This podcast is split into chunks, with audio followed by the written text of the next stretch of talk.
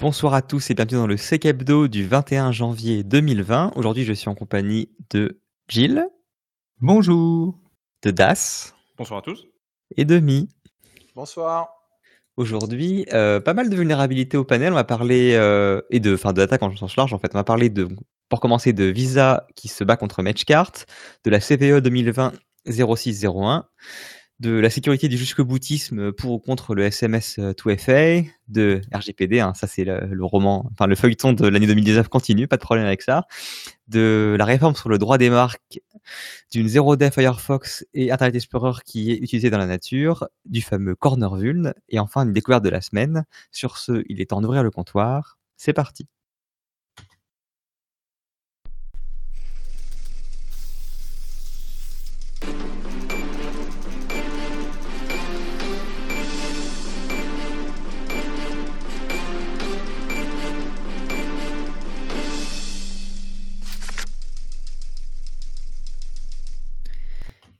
Et je vais laisser Gilles ouvrir le bal avec euh, les fameuses réponses de Visa et apparemment Mastercard également contre Matchcart. Oui, nouvelle année, euh, vieux problème. Pour euh, re-résumer euh, Matchcart pour ceux qui ont raté les épisodes précédents, globalement, c'est un, ce sont plusieurs groupes d'attaquants qui trouvent différents moyens de s'injecter au niveau des pages de paiement des sites, des boutiques en ligne pour exfiltrer les données de cartes bancaires et les coordonnées postales des acheteurs pour pouvoir après revendre ces numéros, euh, ces numéros de carte et ces coordonnées au marché noir.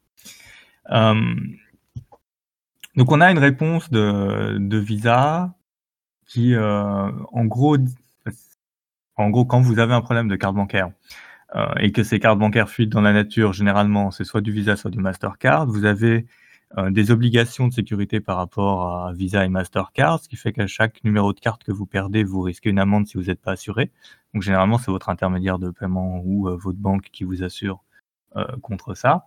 Et donc eux, ça leur coûte cher, hein, parce qu'après, il faut remettre les cartes, tout ça, casse- casse-pied. Donc ils cherchent à réduire, euh, réduire l'impact. Et ils font ça avec une, approche qu'ils ont dit devalue et disrupt. Alors, pour faire perdre de la valeur à cette attaque-là, leur première idée, euh, c'est d'utiliser les tokens de paiement. Alors, dans l'article de ZDNet, ils disent que c'est nouveau. Alors, c'est peut-être nouveau aux États-Unis, mais euh, pour moi, ça, fait de nombreuses années que c'est en place au niveau des intermédiaires de paiement. C'est-à-dire quand on donne, euh, vous saisissez votre carte bancaire, on demande à l'intermédiaire de paiement un token, et c'est ce token-là qu'on stocke. Donc là, ils disent on va remplacer les numéros, de, enfin on va utiliser ces systèmes de tokens. Donc ça veut dire qu'ils ont encore pas mal de sites, je suppose, aux US qui gardent les numéros de carte en base. Parce que à part contrer ça, le token, je vois pas trop à, à quoi il peut servir. Euh, et après, par contre, ils veulent mettre un bouton, et ça c'est beaucoup plus intéressant. Et en fait, ils veulent éviter que vous ayez à saisir vos euh, vos cartes bancaires. Le problème aujourd'hui, c'est que quand euh, vous devez saisir vos cartes bancaires, ben, vous devez saisir sur chaque site marchand. Euh, et puis, selon l'intermédiaire de paiement choisi par le site marchand, ben, ça va être euh, une fois chez un tel, une fois chez un autre. Là, ce qu'ils vont faire, c'est un bon bouton à la PayPal. Euh, vous cliquez dessus, vous arrivez chez Visa et comme c'est une norme de paiement bancaire chez Mastercard, si vous avez une Mastercard, vous saisissez votre numéro de carte une fois et comme ce sera de ce que j'en déduis toujours la même adresse, au final, ce site va garder vos coordonnées et euh, tous vos marchands, vous allez les renvoyer vers euh, Visa ou Mastercard pour procéder à la correspondance entre vous et votre carte de paiement. Ça va leur donner un jeton pour qu'ils puissent procéder au paiement. Et du coup, vous n'aurez plus à saisir vos numéros de carte bancaire sur les sites. Donc, il n'y aura plus d'intérêt à chercher à les voler parce qu'ils seront plus là. Voilà, ça c'est la partie euh, enlever de la valeur à l'attaque. Et après, c'est un peu plus intéressant, je trouve. Enfin, comme ça leur coûte de l'argent, ils font de la détection euh, et euh, ils scannent régulièrement euh, tout ce qu'ils peuvent dans les sites marchands pour essayer de détecter les attaques de type Matchcart et derrière faire les notifications en, en suivant leur protocole Visa Payment Fraud Disruption. Donc en gros, il y a une notification qui est envoyée au site marchand en disant ce qu'il faut qu'ils fassent. Euh, il y a une notification qui est envoyée à la banque aussi. Et puis je pense qu'ils ont un certain temps pour se mettre en conformité avant que euh, perdent, enfin que toutes les transactions soient refusées.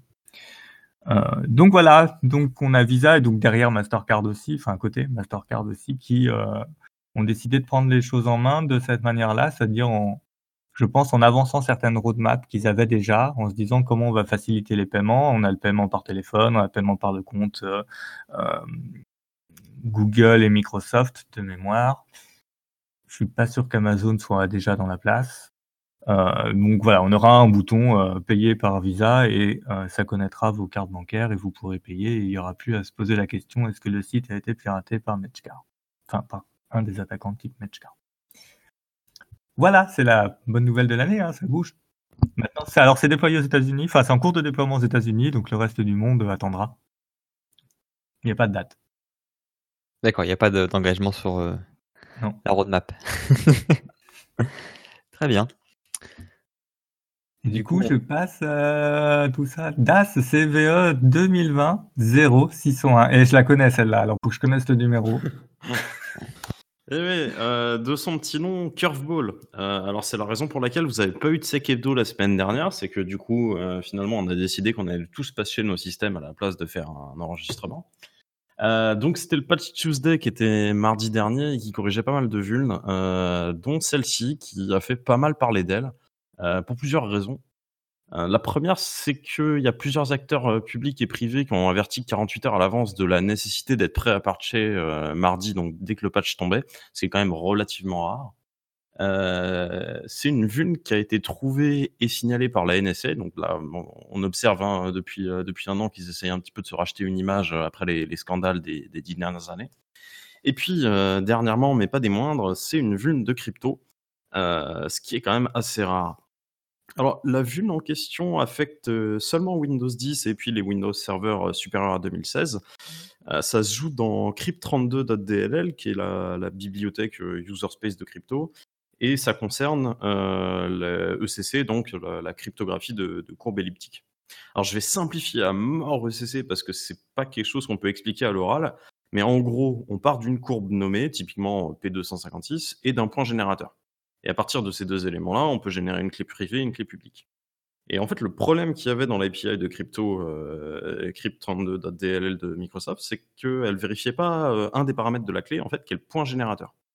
Donc en fait, si un attaquant prend un autre point générateur sur la même courbe, euh, l'API va seulement vérifier que la clé publique est bonne, mais elle oublie en fait de, enfin, elle omet de faire la vérification du point générateur. Et ça, en fait, ça veut dire qu'un attaquant, il est capable de signer à la place de n'importe quelle entité dont le certificat ECC est dans le Trustor de Windows. Alors, dans un Trustor de base euh, que j'avais pris, euh, j'avais fait mes tests en VM, j'avais trouvé que celui de Windows, mais bon, c'est déjà suffisant pour pouvoir fake une signature. Euh, c'est littéralement faisable en quatre lignes de OpenSSL. Et du coup, pour un attaquant, ça peut lui permettre de faire deux choses.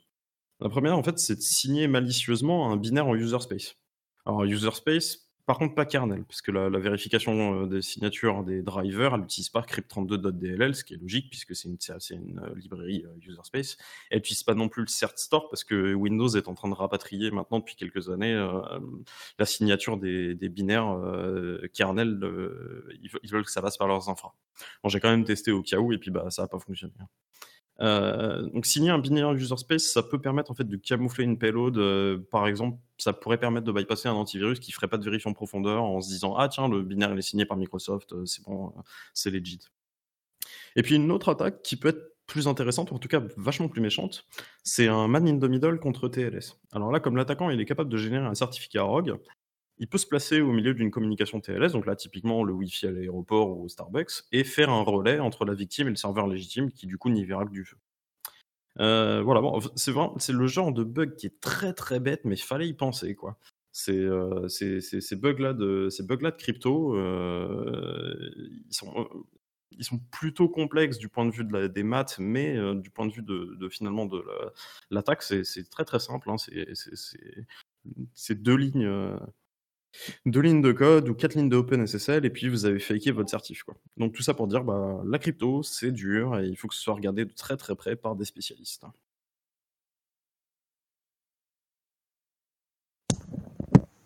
Il semblait que Mi voulait intervenir. Oui, je veux juste euh, ajouter euh, d'autres cases que Benjamin euh, a démontré du coup durant la semaine. Donc, euh, on a parlé du PE, on a parlé de l'interception SSL. Euh, il, manque, il manque euh, du coup Outlook SMIM qui utilise aussi la signature des VBA. des macros VBA. Et il y en avait un autre, euh, je sais plus où il l'a mis.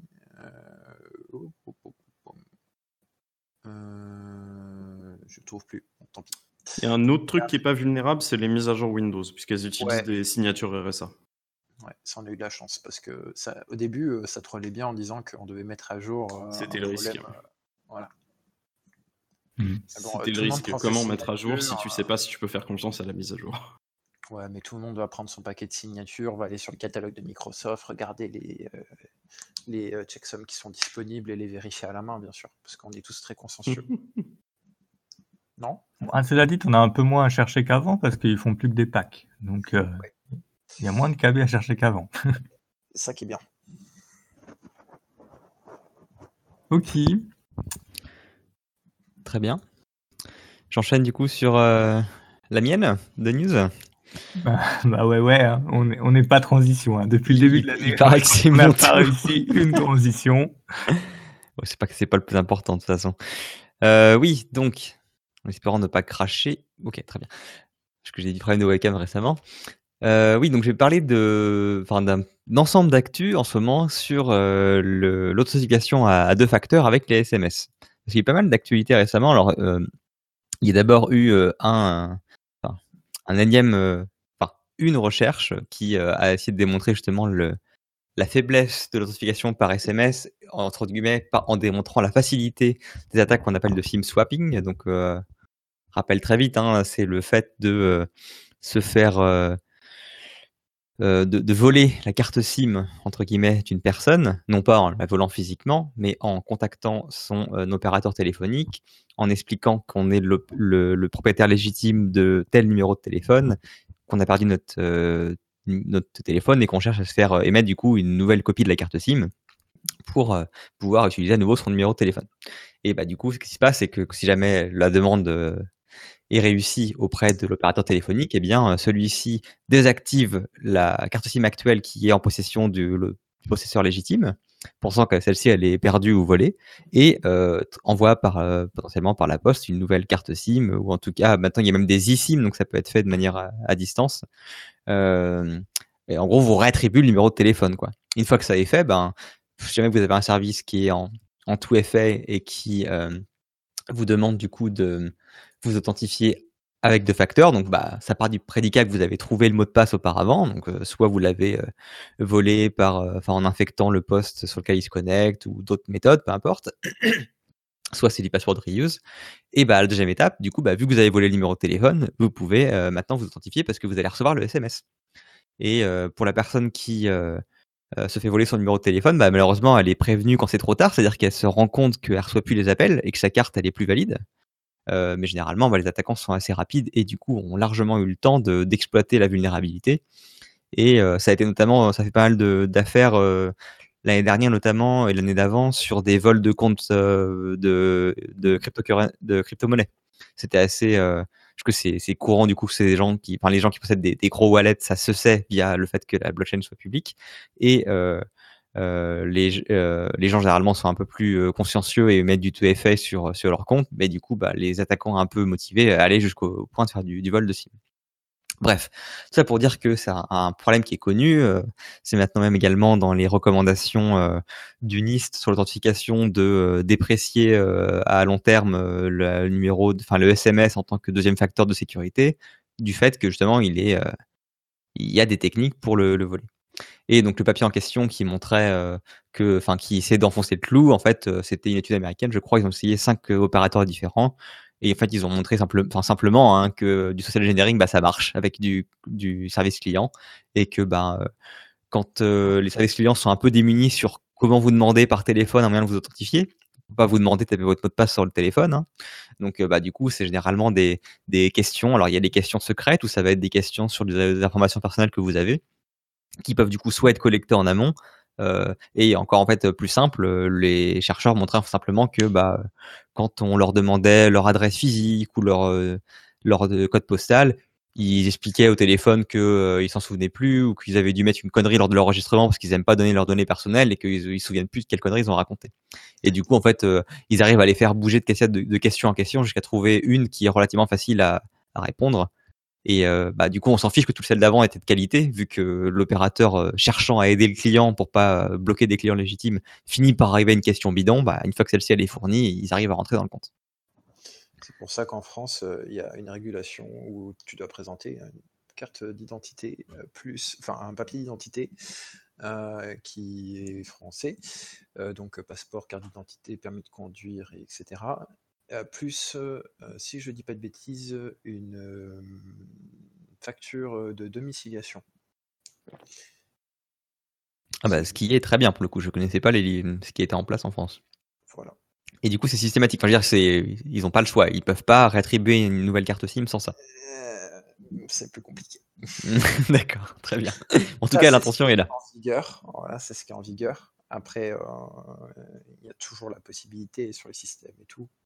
Euh, une carte euh, d'identité qui est valide euh, si tu veux que tu vois mais que tu n'arrives pas à, à- à taper parce que les numéros sont, sont pas lisibles ou autre. Enfin bon, il y a X choses, mais normalement ils sont censés respecter cette norme-là. Et ils peuvent être poursuivis s'ils ne le font pas. Euh, après, il y a encore un cas que tu as oublié pour le SIM swapping, euh, c'est que euh, on a observé une évolution des attaquants euh, vers euh, une autre technique de SIM swapping, c'est qu'en fait ils attaquent directement les réseaux des opérateurs, ils se chopent une petite place au soleil euh, dans le SI du- de l'opérateur, en général un service desk, etc. Ils le leurrent avec euh, un, phishing tout pourri, ils le prennent à distance avec euh, du VNC, du TeamViewer, GoToAssist et ce que tu veux, quoi. Et euh, une fois qu'ils ont ça, bah, ils s'installent dessus, et puis ils ont euh, le logiciel euh, du service desk euh, à la portée de main. Et donc, euh, bah, après, ils s'éclatent, quoi. Ils, ont, ils peuvent faire leur demande de SIM-swap directement, ils n'ont plus besoin de, de validation. Pendant, pendant que l'opérateur est pas là. Ou pas là, ou en heure non ouvrée, ou sur une session différente. Voilà, comme quoi, il faut du 2FA sur ces machins-là aussi. Par SMS aussi. Euh, ça fait l'objet euh, début 2019 euh, d'une communication euh, sur euh, la GSMA. Donc euh, c'est une association opérateur. Euh, et ensuite, euh, effectivement, il faudrait que tous les services desk soient obligés de s'authentifier avec un double facteur. Ce serait bien. Je suis pour. Bon courage pour le mettre en application, mais je suis pour. Et, voilà. Et, du coup, en fait, donc pour finir là-dessus, en fait, ce qui m'a amené à faire ce, ce sujet, c'était également le fait qu'il y a eu une petite tollée dans euh, la sphère sécurité avec euh, Bitdefender, qui du coup, bah, comme euh, beaucoup de, de- d'entreprises dans, qui dans le secteur ou de, de, presse spécialisée, a rebondi sur l'actualité qui de ce nouveau papier de recherche qui montrait que bah, du coup, euh, sur cinq opérateurs testés aux US, les cinq avaient échoué à protéger la carte SIM du fait que, enfin, de, monter la sensibilité des gens sur le fait que c'est c'est pas une panacée, mais en fait ils sont peut-être allés un peu trop loin, et ils sont allés jusqu'au point de dire qu'il fallait pas utiliser l'authentification à deux facteurs par SMS. Et du coup, en fait, on en revient à l'éternelle question de bah, du jusque boutisme en fait, c'est-à-dire euh, est-ce que euh, il faut absolument viser la meilleure solution possible ou est-ce qu'il faut se contenter de compromis en tout cas à, court terme? Et c'est un point qui, auquel on peut souvent entre guillemets euh, faire défaut, à savoir, bah oui, on est très informé, on sait que, on connaît les scénarios d'attaque, même les plus euh, tordus, on sait que le SMS théoriquement n'est pas, est loin d'être invulnérable parce que il- on peut faire voler un SMS, même si on fait rien de mal, on peut quand même se faire avoir et se faire annuler son son son 2FA. Maintenant, euh, encore une fois, c'est quel est le choix? Est-ce que le choix c'est que la personne utilise le 2F le, le MFA avec du SMS ou avec euh, du TOTP ou mieux des clés sécurité? Ou est-ce que le choix, c'est est-ce que la personne sert du tout FA par SMS ou se connecte uniquement avec un login mot de passe? Il faut savoir reconnaître que. de risque. Ah, mais il faut, faut, faut aussi reconnaître qu'il y a quand même déjà un, gain monumental entre passer d'un simple utilisateur mot de passe à de FA avec des SMS. Bah, bien sûr. Et- Mais après, il faut aussi se dire, euh, c'est pas les Pékins moyens qui ont été touchés par euh, du SIM swapping. hein.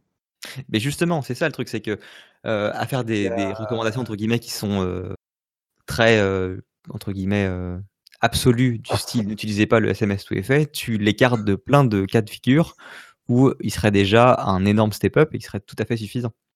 Et euh, à l'heure actuelle, le taux de, de, de pénétration de, de, de- des MFA, je sais plus combien c'est, mais c'est- risible. Même sur les services où tu peux t'attendre le fait que ce soit très haut, on est de l'ordre de même pas 5% de mémoire. Enfin, c'est des choses, je crois que c'est Dropbox qui avait fait des Hmm. communications là-dessus. Le, le taux est extrêmement faible.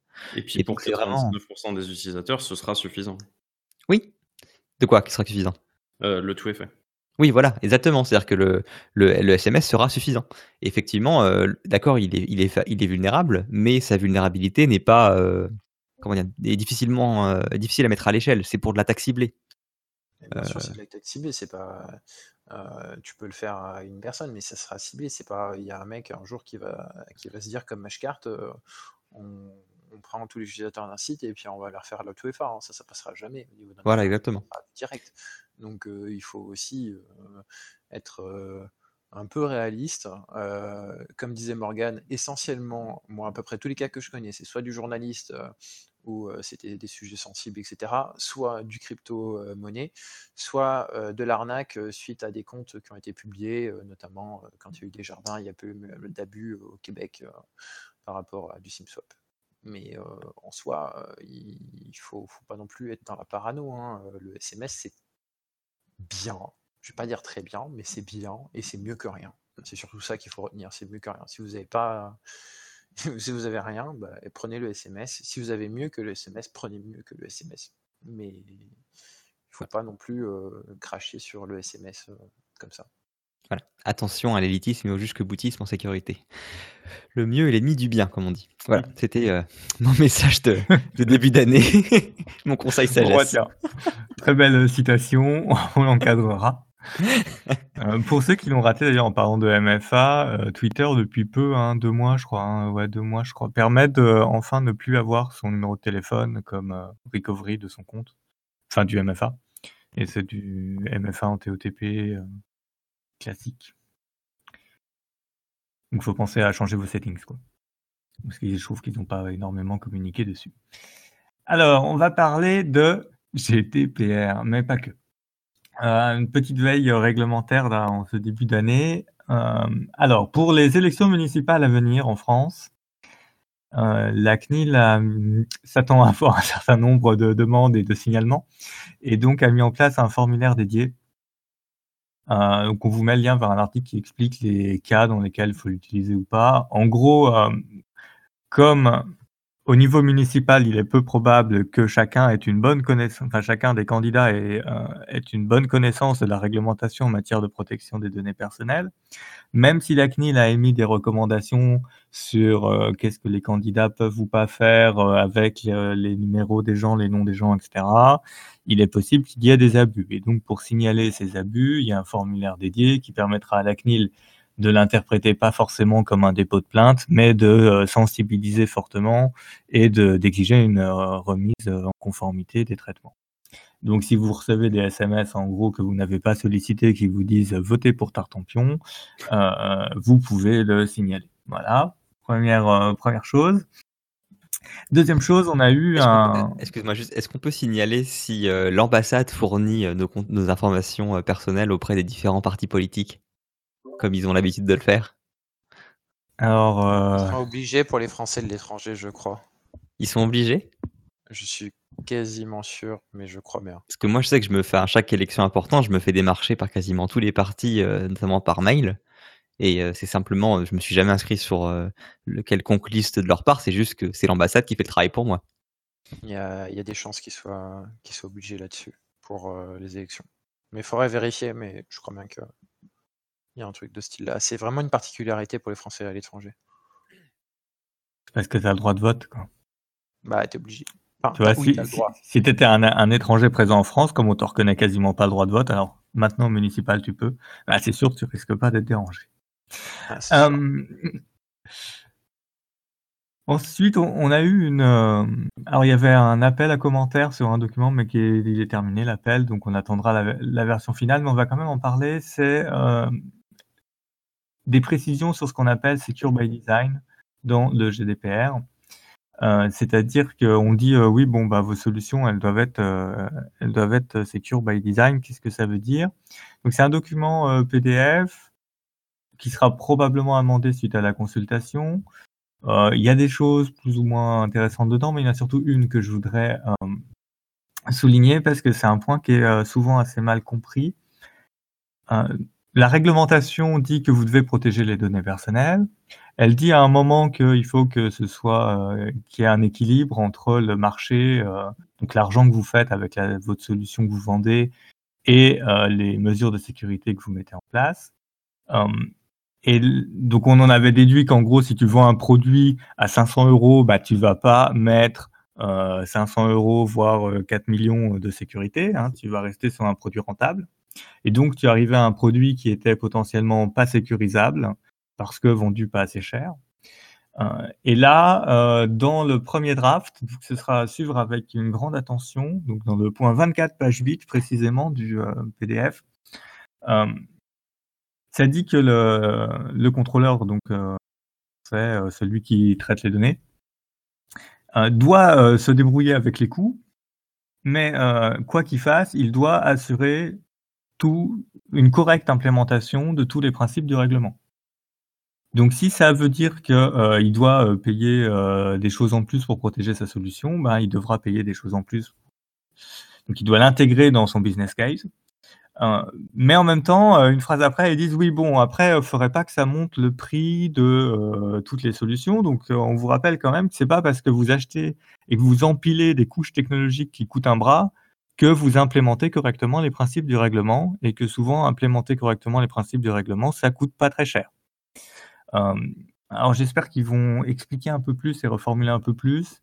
Ce que je comprends derrière, c'est qu'en gros, si tu prends du consulting, euh, pour avoir ta conception qui fait que tu mets en place les mécanismes de protection euh, qui tiennent la route. Par exemple, typiquement, ce qu'on te vend comme option très chère qui sert à rien, c'est chiffre, enfin qui sert à rien, qui dans la plupart des scénarios d'attaque euh, n'est pas pertinent, c'est le chiffrement des données au repos. Euh, c'est pas pertinent contre les attaques, mais c'est pertinent contre toute une autre classe de problèmes. Genre un disque dur qui est défectueux, comment est-ce que tu le wipes si jamais les données au repos euh, sont pas chiffrées et que tu peux plus le démarrer? Oui, il y a voilà contre tout ce qui est accès aux médias physiques, au support physique de la donnée, le chiffrement repos est intéressant. Mais généralement, les commerciaux te vendent ça en disant c'est ta euh, conformité GDPR sur la protection des données parce que c'est chiffré et donc quand c'est chiffré, ben, quand ça fuite, euh, euh t'es sauvé. Donc le, problème étant qu'ils te vendent un truc qui est faux, c'est-à-dire que quand ça fuite, si ça fuite par une attaque par la couche applicative, ce qui sort, les données sont en clair. Donc si tu prends euh, du consulting pour réussir à chiffrer correctement cette partie-là, donc au niveau applicatif, à ce moment-là, peut-être que ça te coûtera moins cher que cette option euh, et que tu feras des arbitrages différents dans les mesures euh, que tu mettras. Mais il faudra vraiment voir comment ça passe parce que c'est donc c'est une documentation qui est officielle. Euh, donc quand elle va passer en, en décision, elle va s'imposer dans l'interprétation du règlement. Et, et, si ça reste aussi peu clair que ce que j'ai vu là, ça risque de faire assez mal en termes de décision parce que ça veut dire que globalement, tu dois assurer la sécurité, quel que soit ton business model. Et il y a beaucoup de business models aujourd'hui qui sont pas prêts à, supporter les coûts d'une conformité complète au GDPR. Donc, euh, ce sera intéressant à suivre, je pense. Et enfin, euh, dernier, euh, dernier sur la partie réglementaire, qui n'a rien à voir avec les données personnelles, il y a une réforme du droit des marques, donc de protection des marques, qui est en cours. Alors, quand, pas, pour ne pas se tromper, c'est pas des marques des MARC, hein, c'est les marques au sens euh, la marque euh, commerciale. Pas mal, pas mal. ouais, il faut pas. Euh, et en gros, donc il y a deux phases hein, dans la transcription de la directive européenne. Il y a une première phase qui est passée et notamment on est capable de protéger désormais plus facilement tout ce qui est bande son, donc le jingle d'un podcast. avant, il fallait en la transcrire dans une partition et on pouvait uniquement protéger cette partition donc euh, maintenant, on peut enregistrer directement le son. Ça va faciliter certaines protections. Donc faites attention quand vous faites euh, de la sensibilisation ou vous, usurpez des marques. Déjà, il fallait faire attention à pas prendre le logo directement, etc. Euh, maintenant, faites attention aussi à la partie sonore. L'article, pour ceux qui sont intéressés par ces protections, détaille les différents changements de la réglementation. Et sans aucune transition, on passe à des zero day? Ouais, zero day dans les navigateurs. alors donc il y a eu récemment, donc récemment c'est la semaine dernière et hier, deux RCE dans Firefox et Internet Explorer respectivement. Côté Firefox, une confusion de type dans le compilateur Just in Time qui conduit à l'exécution de code. Bon là, il suffit de mettre à jour Firefox, vous êtes bon. N'oubliez pas de le faire sur mobile aussi. Hein. On pense souvent à mettre à jour le desktop, mais moins le mobile. Bah, c'est exposé pareil, hein, c'est une Firefox ESR. Euh, côté Internet Explorer, c'est une corruption de mémoire dans Internet Explorer donc de 9 à 11 euh, dans une DLL de rétrocompatibilité euh, JavaScript.dll.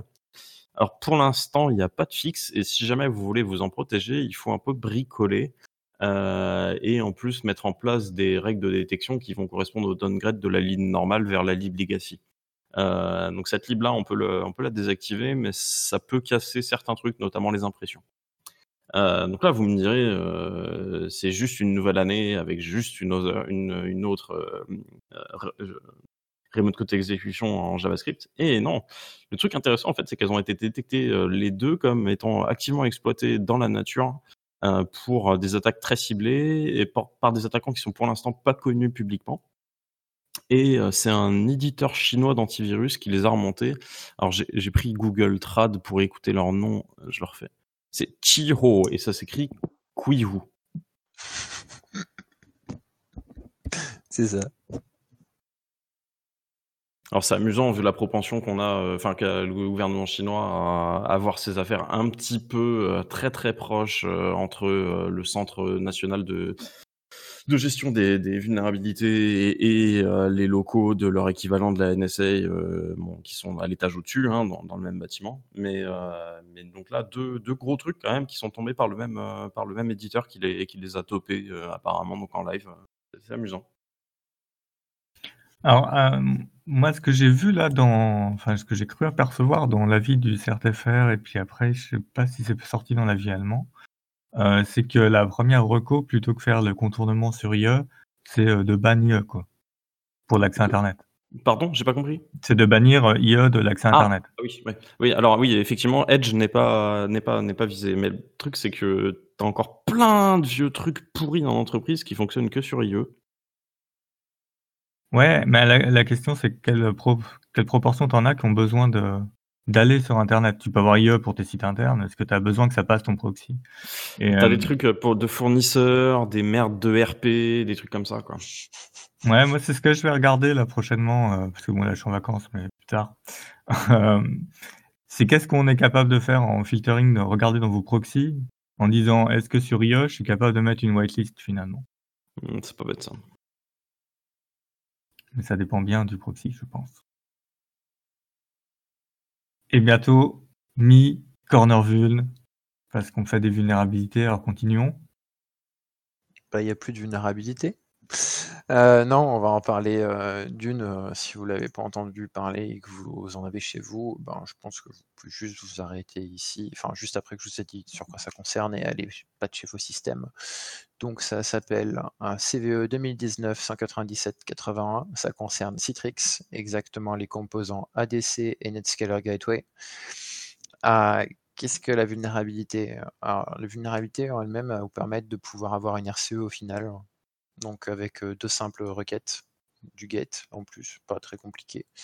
vous pouvez avoir une magnifique RCE sur ces appliances.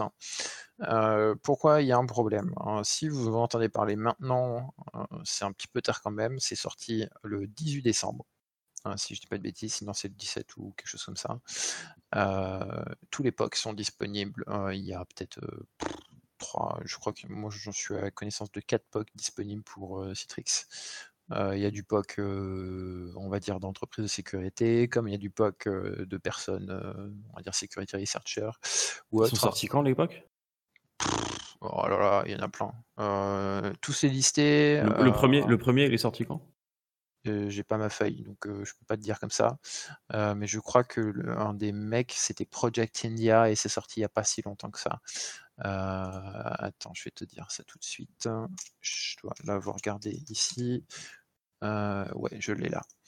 Donc, le premier POC, il est sorti le 11 janvier publiquement.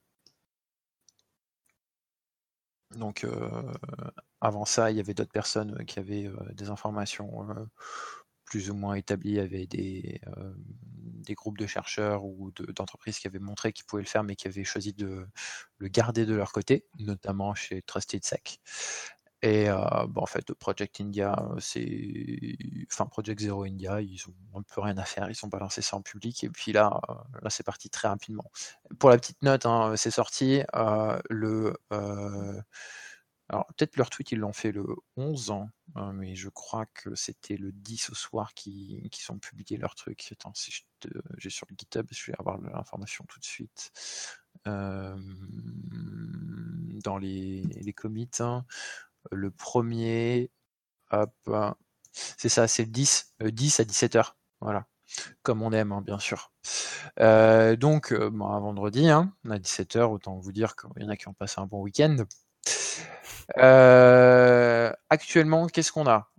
Depuis le 19, donc c'est-à-dire dimanche, le matin, je crois, Citrix, après avoir rien dit pendant plus d'une semaine, euh, laisser enfler, etc. Ils ont sorti des patchs d'urgence pour euh, certaines versions. Donc toutes les versions ne sont pas encore patchées. Euh, donc celles-ci maintenant ont désormais un fixe. Ils ont sorti des mitigations au début. donc si je dis pas de bêtises, je dois pouvoir retrouver l'advisory rapide. le support knowledge, il est là. Voilà. Hop. Ah oui, mais ils leak même pas vers leur truc.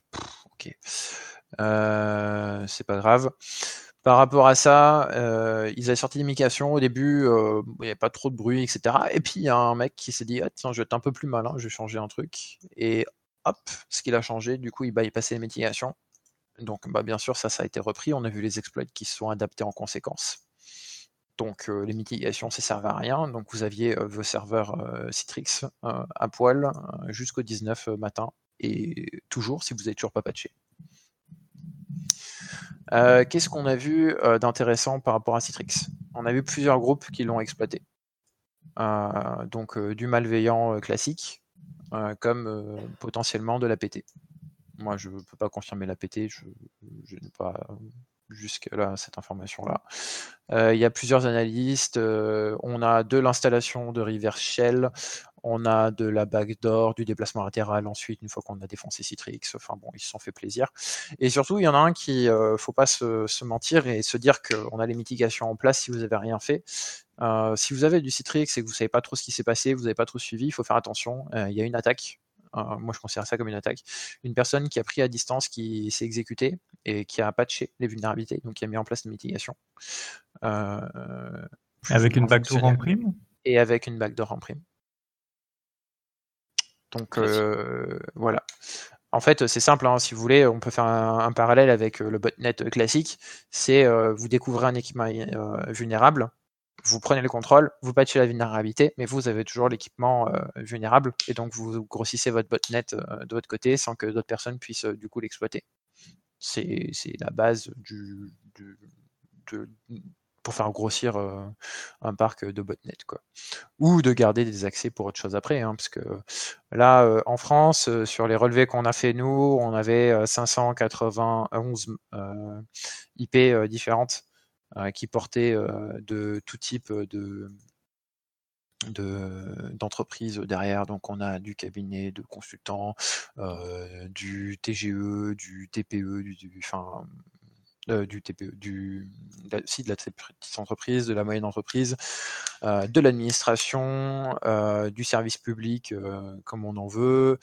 Dans le privé, il y a tout, il y a tous les verticales, il y a le transport, il y a la santé, enfin c'est n'importe quoi. et surtout, bah, il y a des gens qui n'ont toujours pas patché. Hein. Là, les, le dernier résultat de scan, il date d'il y a deux jours, et on est encore à 125 IP non patchés. Euh, autant vous dire que si vous n'avez pas patché euh, au 8 ou appliqué au moins les mitigations, parce que ça les a un peu emmerdés quand même, euh, ça, freinait quand même pas mal d'attaques, vous pouvez faire de la forensique sur vos appliances Citrix. Donc faites petite capture mémoire, petite capture disque, et puis réinitialiser, et puis vous patchez. Et ensuite vous remettez en ligne. Hein. par rapport à ça, deux choses. Euh, moi, mon conseil, ce dont je donnais un, c'est que même si vous n'êtes pas sûr ou vous pensiez être bon, etc., vous faites la capture, vous patchez et vous changez vos identifiants euh, parce que bien sûr Citrix fonctionne avec l'Active Directory si vous le mettez en place. Et donc euh, là, les comptes Active Directory qu'on a pu récupérer, c'est pas beau. Quand on utilise par exemple administrateur du domaine pour pouvoir se connecter à un Citrix, c'est pas forcément bien comme compte de liaison. Voilà. Euh, dernière chose, euh, donc euh, si vous avez du Citrix, vous avez vérifié déjà si vous êtes vulnérable ou pas. en fait, juste si vous avez du Citrix, vous êtes vulnérable normalement, parce que ça touche toutes les dernières versions, sauf les nouvelles versions qui sont sorties. si vous l'avez exposé en ligne, voilà, vous pouvez juste faire ce que j'ai dit, donc forensic, et ensuite vous, vous pouvez réinstaller la nouvelle version et le remettre en ligne. Euh, deuxième chose, s'il n'était pas en ligne euh, et que euh, vous avez des contrôles d'accès pas ouf, ou même si vous avez des accès ouf, je pense que c'est intéressant de vérifier parce qu'il y a eu quand même pas mal de déplacements latérales et de, publicité autour de cette vulnérabilité. Donc, si vous avez déjà des attaquants et qui étaient bloqués à un niveau, ils ont pu profiter de cette vulnérabilité pour monter dans vos zones chez vous. Donc, attention. Et dernière chose, on vous met pas mal de ressources qui sont disponibles dans les liens.